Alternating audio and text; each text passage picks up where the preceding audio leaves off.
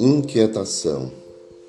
Vez que outra apresenta-se inesperadamente e toma corpo, terminando por gerar desconforto e depressão.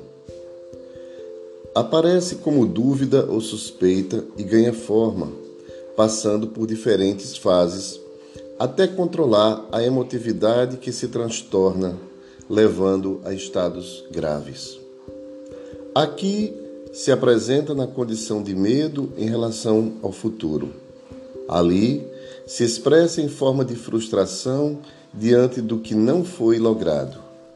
Acolá se manifesta como um dissabor qualquer, muito natural, aliás, em todas as vidas.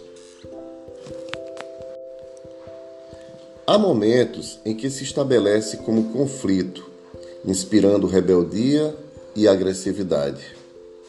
Noutras ocasiões, eila em forma de desconforto íntimo e necessidade de tudo abandonar.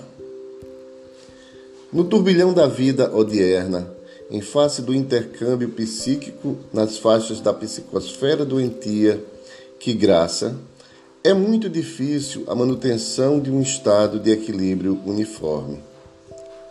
A inquietação, porém, constante, deve merecer mais acurada atenção a fim de ser debelada. Não lhe dê guarida, dialogando com as insinuações de que se faz objeto. Evita as digressões mentais pessimistas e não te detenhas nas conjecturas maliciosas. Ninguém a salvo desses momentos difíceis.